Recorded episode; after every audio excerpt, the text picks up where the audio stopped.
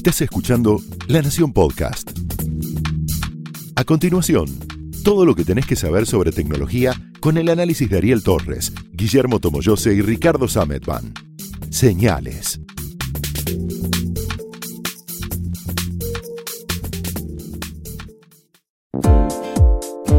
Buenas, ¿cómo están? Bienvenidos a Señales, el podcast de tecnología de la Nación. Yo soy Ricardo Sametban. Yo soy Guillermo Tomoyose. Yo soy Ariel Torres. Yo creo que tenemos que hacer un... Un acorio. Sí.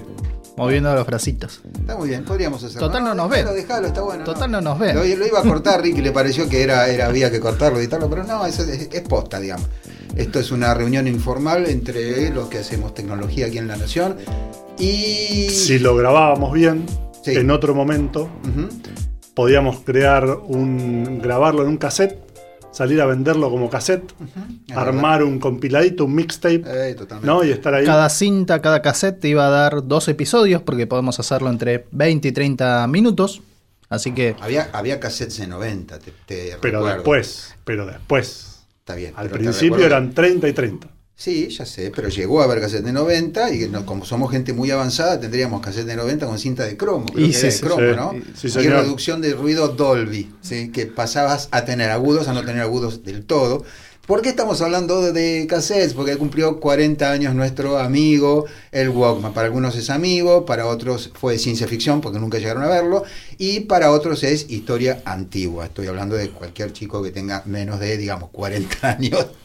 Em, No, ponele que si llegaste al mundo de la música antes del MP3, no tenías muchas alternativas. Tenías el Discman o tenías el, el cassette, el reproductor de cassette. Walkman o el de Sony o el de las múltiples empresas que hicieron su versión. Para los que creen que acabamos de tomarnos una botella de vodka entre los tres y que estamos completamente ebrios, vamos a aclarar los términos.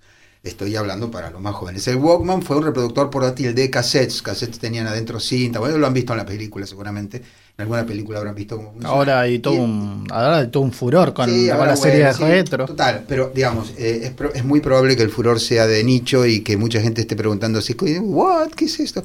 Y los Discman de reproducían eh, discos compactos.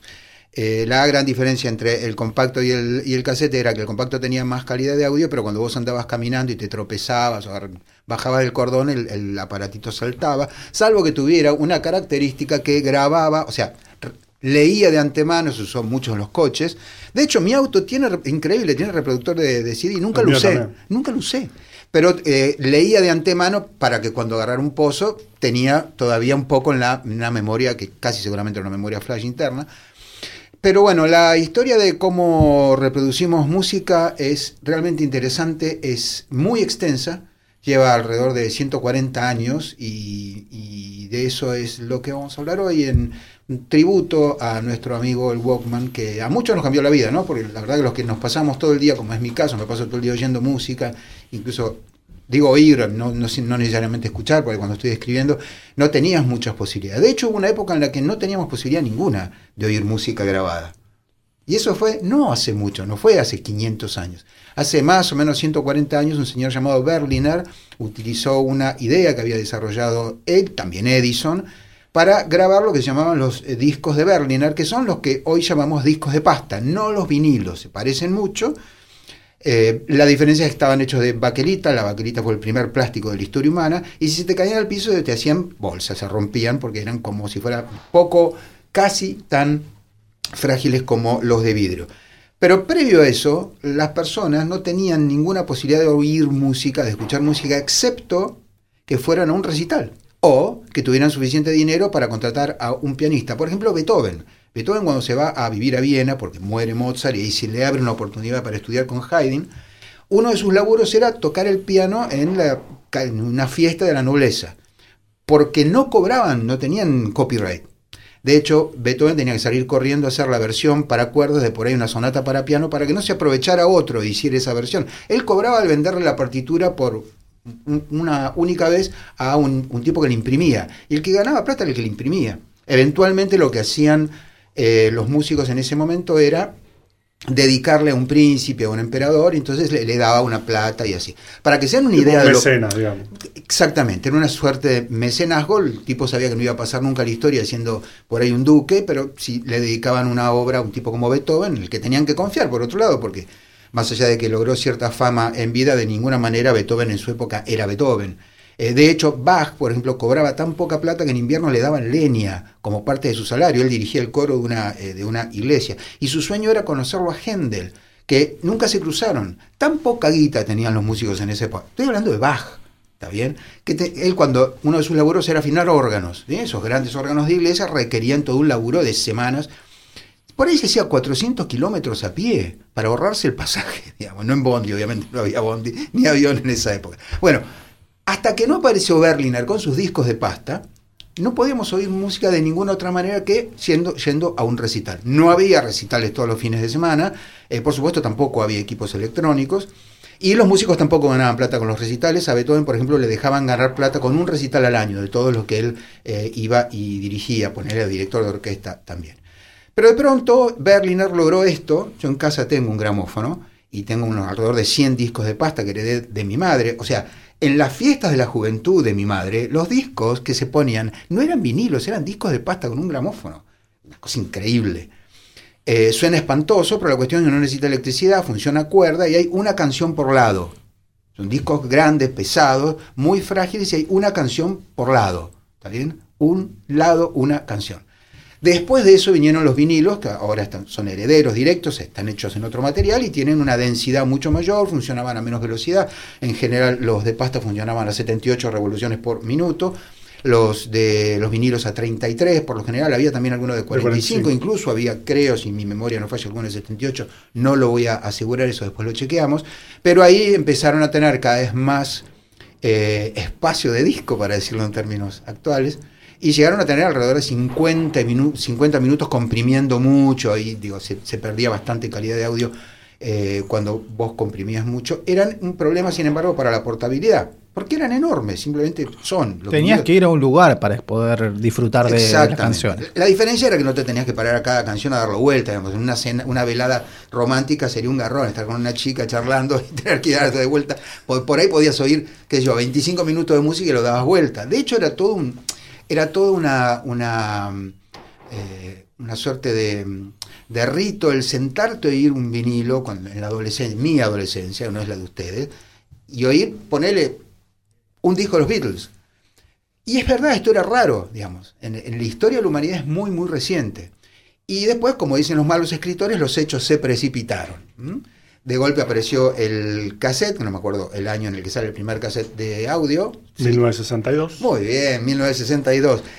20 años después iba a salir el CD, porque el CD sale en 1982, y después iban a empezar a aparecer los medios eh, digitales. Les recuerdo que en enero de 1983 aparece Internet, el primero de enero, que la computadora personal nace un año antes que el CD, en 1981, el 12 de agosto, la computadora de IBM, la que iba a ser eh, más eh, difundida, bueno, en 1900 1977 había salido la, la Apple II, considerada la primera computadora eh, personal. Y mm, después pasó todo esto de que se explotó el CD, Steve Jobs lo, de- lo deconstruyó, fundó iTunes como parte integral, y esto fue un, un golazo de la experiencia iPod, o sea, no, no te vendían el equipo solo, sino que te vendían el equipo y el servicio para conseguir música a un dólar la canción, 0,99. Eh, y hoy estamos en la etapa de Spotify. En el medio de todo eso se inserta el Walkman. El Walkman, que es un dispositivo, un reproductor portátil que nació en 1979, en julio de 1979, ya estaba en el mercado para fines de año en el mercado de Japón, se llamaba Walkman allá, y pensamos siempre que este fue el único nombre que tuvo el reproductor ¿Ah, sí? ¿No? de forma global. Ah, no, en distintos mercados, mira, el, el nombre técnico, que es lo que les encanta a los ingenieros y la gente que estuvo detrás de este equipo, era el TPS L2. Así un se hombre conoce. marketinero como Sí, no, salía volando con el nombre, ya vendía mucho con el nombre. Por supuesto que Akio Morita, que es el cofundador y CEO de Sony para esa época, le presentaron el dispositivo y dijeron, bueno, tenemos que buscarle un nombre en particular, tenemos que buscarle el nombre comercial. Y le preguntaron y dijeron, ¿qué te parece Disco Joker? Sony Disco Jogger. Y dijo, no está mal, pero la verdad es que... Pero es horrible, no está mal, pero es horrible. Pero va, va a alejar a mucha gente adulta, porque en ese momento la música disco estaba en auge, tenía una muy buena recepción, pero eh, Ake Morita también estaba pensando en un público en el que eh, tal vez compartiera sus intereses. Por ejemplo, eh, Morita lo que quería era escuchar música clásica cuando viajaba en avión a Estados Unidos. Un señor grande Morita en ese Sí, momento, sí. ya digamos, ¿no? Entonces decía, "Mm, Disco Jogger mm, no va a sonar tan bien para todo el público, Correcto. teniendo una mirada mucho más amplia. Y pensando también que salía a 150 dólares, lo cual hoy son más o menos unos 500 dólares, con lo cual no era un, un- algo que te comprabas así nomás por Que no iban a- antojo, claro, sí, sino sí. que el, el público al que iba dirigido era un público que por ahí Tenía que iba- tener poder adquisitivo. sí. No tenía dos, otro, un segundo nombre, tuvo tres nombres ver, diferentes. Soundabout en Estados Unidos, Mira. eh, Stowaway, Stowaway en Reino Unido y Freestyle, tal vez el más normal de todos, en Australia. O sea, tenía cuatro nombres diferentes. Pero perdón, ¿y Disc- Disc- eh, eh, Walkman cómo nace? ¿Y qué significa? ¿Qué, qué es? Walkman es una palabra que bueno en- el- en- sí, pero no tiene un significado en particular para la época. De hecho, es algo que es un término que nace del Hanglish, que son esas apropiaciones culturales que hacen los japoneses con términos extranjeros y que eh, pegó muy bien, sonaba bien para el mercado japonés y dijeron lo vamos a adoptar para los japoneses porque tal vez en el extranjero no lo interpreten como, como un nombre válido para un producto. El, cierto, el tema es que el éxito que tuvo el reproductor y los turistas que empezaron a ir a, Japón y a ver el, dispositivo dijeron, el nombre está bueno, nos gusta, y lo empezaron a, empe- lo empezaron a denominar como Walkman eh, en otras fronteras, en otros mercados, y ahí fue que el, el nombre terminó estableciéndose como tal. De hecho, el logo inicial de Walkman es también bastante simpático. Es un- una serie de letras con patitas, como si fuera el logo de una- las los zapatitos que usa eh, el rato Mi- Mickey. claro. Bueno, era algo así, era bastante naif, por decirlo. después se tomó unas, unas fuentes un poco más serias, más tequis. Pero sí, por, suerte, eh, por cierto, el nombre y, tuvo varios nombres y un logo bastante particular. Y el precedente era el Pressman, ¿no? que era el, el grabador para periodistas que había creado Sony y sobre el que se basó la compañía para hacer este reproductor de audio portátil. La gracia del Walkman no es solamente que fuera un reproductor de cassettes, que ya había y a montones, sino que era el primero que tenía un tamaño tal que con dos pilas AA vos te lo podías colgar del cinturón. Hoy diríamos, era un bodoque infernal. Lo en la era. época Pero era la primera vez que, y añ- añado un dato, además con alta fidelidad. O sea, vos tenías estéreo, vos tenías, eh, si el cassette estaba grabado en- por una empresa con muy buena fidelidad, digo, había realmente un montón de muy, mucha obra, sobre todo había mucha obra de, de música clásica donde uno valoraba esa- esas sutilezas, porque hay más gama dinámica, por lo que quieras. Eh, era la primera vez que vos podías oír música en buena calidad de audio de manera portátil. Y esto pasó hace solo 40 años, quiero decir, no, no es, insisto, no es que pasó hace 400, es muy nuevo y luego ocurrieron un montón de cosas. Y a mí me llama la atención un elemento adicional que tenía el Walkman original, que me parece genial, porque planteaba desde el primer momento un uso social del Walkman, y era que tenía no una, sino dos salidas de audio. Entonces vos te comprabas el Walkman y ibas con otra persona escuchándolo al mismo tiempo, a tal punto que tenía un botón con un micrófono para que vos le pudieras hablar Datazo, a la, totalmente. a la otra Sí, sí, persona sí, me acuerdo. y le, le hablabas al oído a la otra persona sobre la música, con lo cual tenías como una especie de walkie-talkie de cortísimo alcance, porque igual estabas limitado Por el cable. al largo del cable. Y habrá habido más de una vez que tironeaba uno para un lado y Sí, otro para sí, el no otro, servía salía todo para nada, nadie lo usaba así, pero digamos, la- el dato está muy bueno y es verdad lo que decís. De hecho, nadie lo usaba a tal punto que en los modelos siguientes desapareció. Desapareció, sí. Porque esa propuesta no estaba. Pero hoy, diríamos, era. era, era tenía una, una gran visión de futuro, porque Porque la música se la comparte. ide- y ¿sí? la idea de hoy de. No, espera, uso unos, unos auriculares, vos te pones un canal, yo me pongo el otro para que escuchemos los dos al mismo tiempo. Es algo que ya estaba planteado desde el primer momento. Aclaremos que eh, el Walkman, el, original, no tenía controles digitales, era mecánico, más para ser exacto, electromecánico, quiero decir, tenía teclas, hacía clac cuando lo ponías a andar, eh, etcétera, etcétera. O sea, está muy lejos de Spotify. En el medio iban a hacer el, el CD. El CD tiene una historia muy interesante que, y por eso lo mencionábamos, está relacionada directamente con eh, Beethoven. Eh, no, Oga, si no me, no me, equivoco el apellido, después lo chequeamos, Oga era el nombre, el apellido del VP de Sony que eh, iba a diseñar el, formato del el disco compacto. Philips iba a hacer el reproductor. Fueron los ellos querían hacer un disco compacto, o sea, música para llevar en el bolsillo. Llevaron un disco de 11 centímetros, se lo presentaron a Oga. Esto está contado en varios lugares, lo, lo hemos publicado, está contado en el sitio de, de Philips. Le llevaron un disco que tenía 11 centímetros de diámetro y una hora de música. Digo, más marketinero que eso imposible. Una hora de música en tu bolsillo. No. Número redondito. Claro, no 72 minutos. Oga les dijo, ajá, pero no podría ser un poquito más. Pero no, una hora. Una hora es perfecto, una hora de música en tu bolsillo. ¿Cómo no va a vender? Una hora. Una hora era mucho además, con, considerando lo que tenían los cassettes, los vinilos, etc. Entonces Oga le dijo, Oga había estudiado música en Berlín, en Alemania, no estoy seguro de que sea Berlín, hay que chequearlo. La cuestión es que él sabía que la novena sinfonía de Beethoven no duraba lo que duraba en vinilo, porque los vinilos no tenían la capacidad para reproducir la novena sinfonía al tempo que le había escrito Beethoven, que duraba mucho más. Entonces, o bien te vendían dos y dos discos vinilos con la novena completa al tempo correspondiente y después, por ejemplo, ponerle la inconclusa de Schubert, ¿sí? Para o, rellenar. O para rellenar. O te la vendían a rapidita la novena, un horror. Oga les dijo, va, ya Sony se había comprado una discográfica, que todavía tiene, y les dijo, vayan al archivo y busquen la versión más extensa en vivo que haya, porque solamente en vivo la podías oír al tempo normal, al tiempo normal, eh, que tengamos en nuestro archivo. Buscaron y encontraron una del Bayreuth, dirigida por Phil Gangler, que duraba 72 minutos. Volvieron, le dijeron, mire, tenemos esto. Entonces el vicepresidente de Sony, cuyo apellido creo era Oga, le dice, ¿podrán hacer algo como para llegar a 72 minutos? Así podemos tener la novena. O sea, cuando uno oye la novena la quiere en serio, o sea, al tiempo real, quiere eso, no la quiere más rapidito. Entonces fueron, laburaron y volvieron con un disco de 12 centímetros, que es como lo conocemos hoy, ¿sí?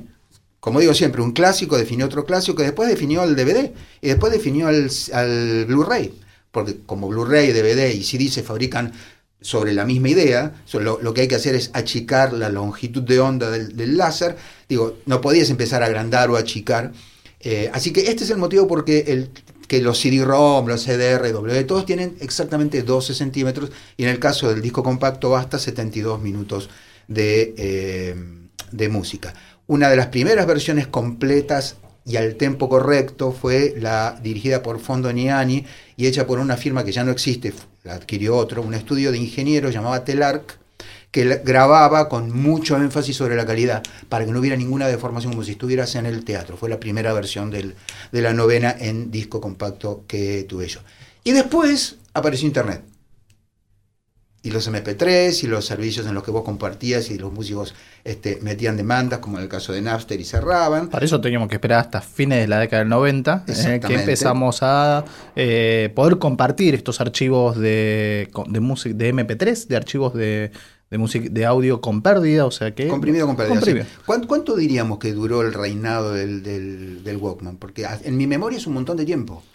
Bueno, el, los primeros reproductores de M, portátiles de MP3 son del 97-98. Son, o sea, 20 años después del Walkman, 15 años después, no, sí, más o menos 15 años después del Digman, que es el primero, es el 84.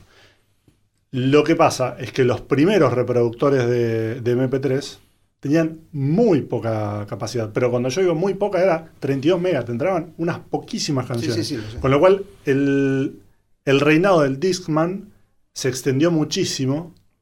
Como además el CD todavía tenía mucha presencia por la calidad que tenía, tanto en los reproductores eh, de estéreo fijos, digamos, de, de, de, mesa, como en los autos y en un montón de otros equipos, en las computadoras, y era muy barato de hacer, tuvo una, una vida bastante más extensa, incluso hasta después de que en 2001 apareció el, primer iPod. Sí, de hecho, una de, una de, las muestras que tiene esta transición entre lo que fue el disco compacto, el formato físico del CD con la música digital, es iTunes, que es la creación que tuvo Apple a la hora de presentar, primero por un lado, la posibilidad de comprar música por canciones, o sea, poder eh, comprarte por un dólar una canción o varias canciones. Y no por- comprarte un CD completo No comprarte donde por ahí CD. había dos canciones buenas y nada. Y sí. iTunes, a su vez, te decía, bueno, y los CDs que tenés en tu casa también los podés digitalizar, Para son tuyos y los podés cargar en el iPod. Así que el iPod también marca un poco esa transición que fue entre lo que fue el formato físico de los CDs y la música digital por descargas, que es el antepasado directo de lo que tenemos como hoy lo conocemos Sí. el, el streaming. Dos cosas. Primero, el tiempo que reinó el vinilo es mucho mayor que el tiempo que eh, reinó el CD y el cassette. Y de todas maneras el Walkman tuvo una longevidad enorme comparado con lo que pasa hoy con estos servicios. Pensemos que cuando aparece iTunes, eh, primero, había muchos reproductores, había todo un mercado de reproductores de MP3 que nunca prosperaron. La idea de integrar contenido con servicio, con facilidad de uso, con un reproductor que además era muy fácil de usar, con toda una campaña de marketing bastante bien pensada, aunque nos saturaron, pero bastante bien pensada, fue lo que le dio el, el éxito rotundísimo a, a Apple y al iPod y demás. Pero nada es eterno, quiero decir, de pronto empezamos a tener la música, lo mismo que las películas, por streaming. Y hoy, digo, lo que, lo que es sinónimo de música ya ni siquiera tiene un sustrato físico.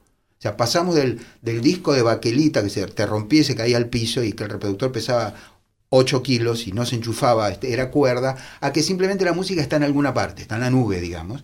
Y si se te corta internet, entonces vos no tenés música del todo, no podés oír música. Si no tenés internet, no tenés. Bueno, no tenés un montón de cosas, Sí. digamos.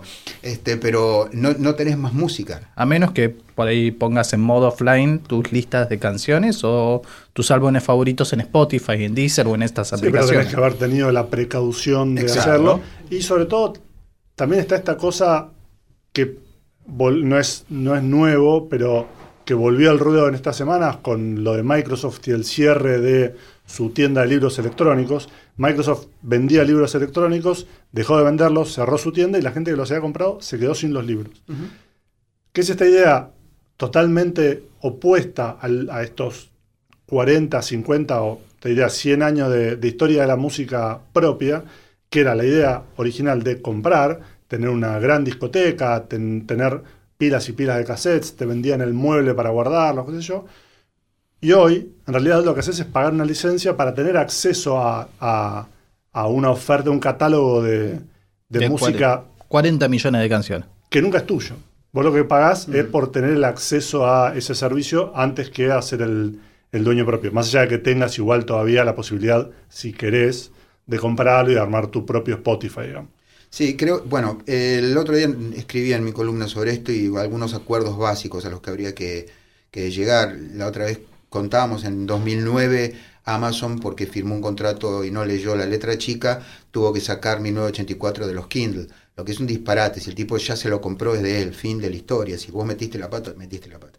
Pero quiero decir, es un terreno medio como no cartografiado el que estamos entrando, pero hay algo que más allá de que no se pueden comparar peras con manzanas, pero un poco estamos volviendo a los orígenes. Ya no tenemos música en casa, tenemos, dependemos de una instancia superior, que el Estado policial de Viena organice un, un- concierto donde van a tocar, a, qué sé yo, Haydn, Mozart y Beethoven, y vos tengas la plata para comprarte y, la entrada e ir, eh, o un montón de años después, Beethoven muere en 1827, un montón de años después, estamos casi 200 años después, ¿no? Eh, eh, dependemos de que una corporación que no tiene cara, que digamos no- es inaccesible para el gran público, eh, saque o ponga o levante. A mí me sacaron un disco de Bill lo publiqué la otra vez. Eh, pero también es cierto, que es lo que decía eh, Tomito, y yo lo escribí esto también, yo jamás en mi vida oí tal variedad de música. Entonces, me parece que el, siguiente paso evolutivo en esto de tan necesario, me parece, para los humanos de, de- de oír, de escuchar o de oír música, depende de, qué estés haciendo en el momento, eh, va a requerir que nos, nos adaptemos y que lleguemos a un número de, de acuerdos mínimos, porque la verdad es que para los que amamos la música, un disco no es una cosa, y un disco no es como la electricidad, no se consume, no es que vos pones un disco, lo hizo una vez y nunca más. Transformers la ves una vez y no la ves nunca más. Pero digo, ¿cuántas veces oíste, qué sé yo, tu disco favorito? Pon el que sea, o tu novela favorita. Eh, eh, me parece que eso ahora, insisto, estamos entrando en un terreno no cartografiado donde tenemos un beneficio enorme, podemos acceder a una biblioteca, a una discoteca increíblemente grande a precios irrisorios, creo que está a 140 mangos en este momento la cuota familiar de Spotify, realmente Sí, no, digo, no, no, no, no, no es plata. no sea, mide, no es plata, realmente no lo es para, digamos, para el que por lo menos tiene la preocupación de oír música, ¿no? Si yo voy, voy, digamos, en otras in- instancias sí sería plata. Eh, en algún momento yo no hubiera tenido esa plata para pagar por mes. Eh, por lo menos ya había comprado algunos de mis CDs. Eh, pero también es cierto que más allá de ese beneficio estamos entrando en un terreno donde de golpe está muy en tela de juicio cuáles son los derechos de- del cliente, del tipo que quiere ese disco. Yo tengo dos cosas para dejarles. Una es, si tienen la oportunidad de leer cómo funciona la música de David Byrne, él hace todo un paneo al principio de cómo fue cambiando la música en, la- en función de cómo podía ser escuchada. Claro, porque como podía cómo- ser grabada. Claro, y cómo podía ser grabada, exactamente. Y está realmente está muy bueno porque está, está hecho de una manera muy amable desde la perspectiva de un músico además y de un... re- repetirnos, eh, Es cómo funciona la música, de David Byrne. David Byrne, el, el cantante de Talking Heads. ahí hoy, se escribe con con Y. Muy bien. Eh, esa es una. La otra es, busquen la patente de Andreas Pavel, que es el hombre que tiene la patente previa al Walkman y después de una batalla legal de muchos años logró ser considerado eh, el inventor de el reproductor portátil de cassettes. Se le ocurrió en febrero de 1972, cuando estaba escuchando música en Suiza con, con su novia, después se mudó a Brasil y en Brasil fue donde ideó este dispositivo que se llamaba Stereo Belt. Busquen la patente, porque por suerte para nosotros no prosperó. no prosperó y no lo impuso. Porque literalmente era un cinturón Claro. sí, en el que vos llevabas la- el reproductor. Pero no es que lo llevabas colgado el cinturón. Y te lo podía sacar. Claro, era el cinturón, te enganchabas a un cinturón, era una especie de cinturón como de, de, de obrero, o de, digamos, de, de alguna de esas personas que lleva colgando a un lado el, el martillo, del otro lado una pinza. Bueno, era un cinturón así, con todos los elementos necesarios para, para poder escuchar música, con lo cual yo considero que en esa al menos eh, tuvimos mejor, eh, mejor éxito con el diseño de, de Sony. Bueno, y este fue el recorrido en tributo a los 40 años del que para muchos de nosotros fue eh, liberarnos, como el teléfono celular, bueno, liberarnos de los cables y de el oír música solamente sentado en un sillón delante de un par de parlantes. Nuestro querido y nunca bien ponderado Walkman. Nos vemos en el próximo señal. Chao. Chao. Adiós.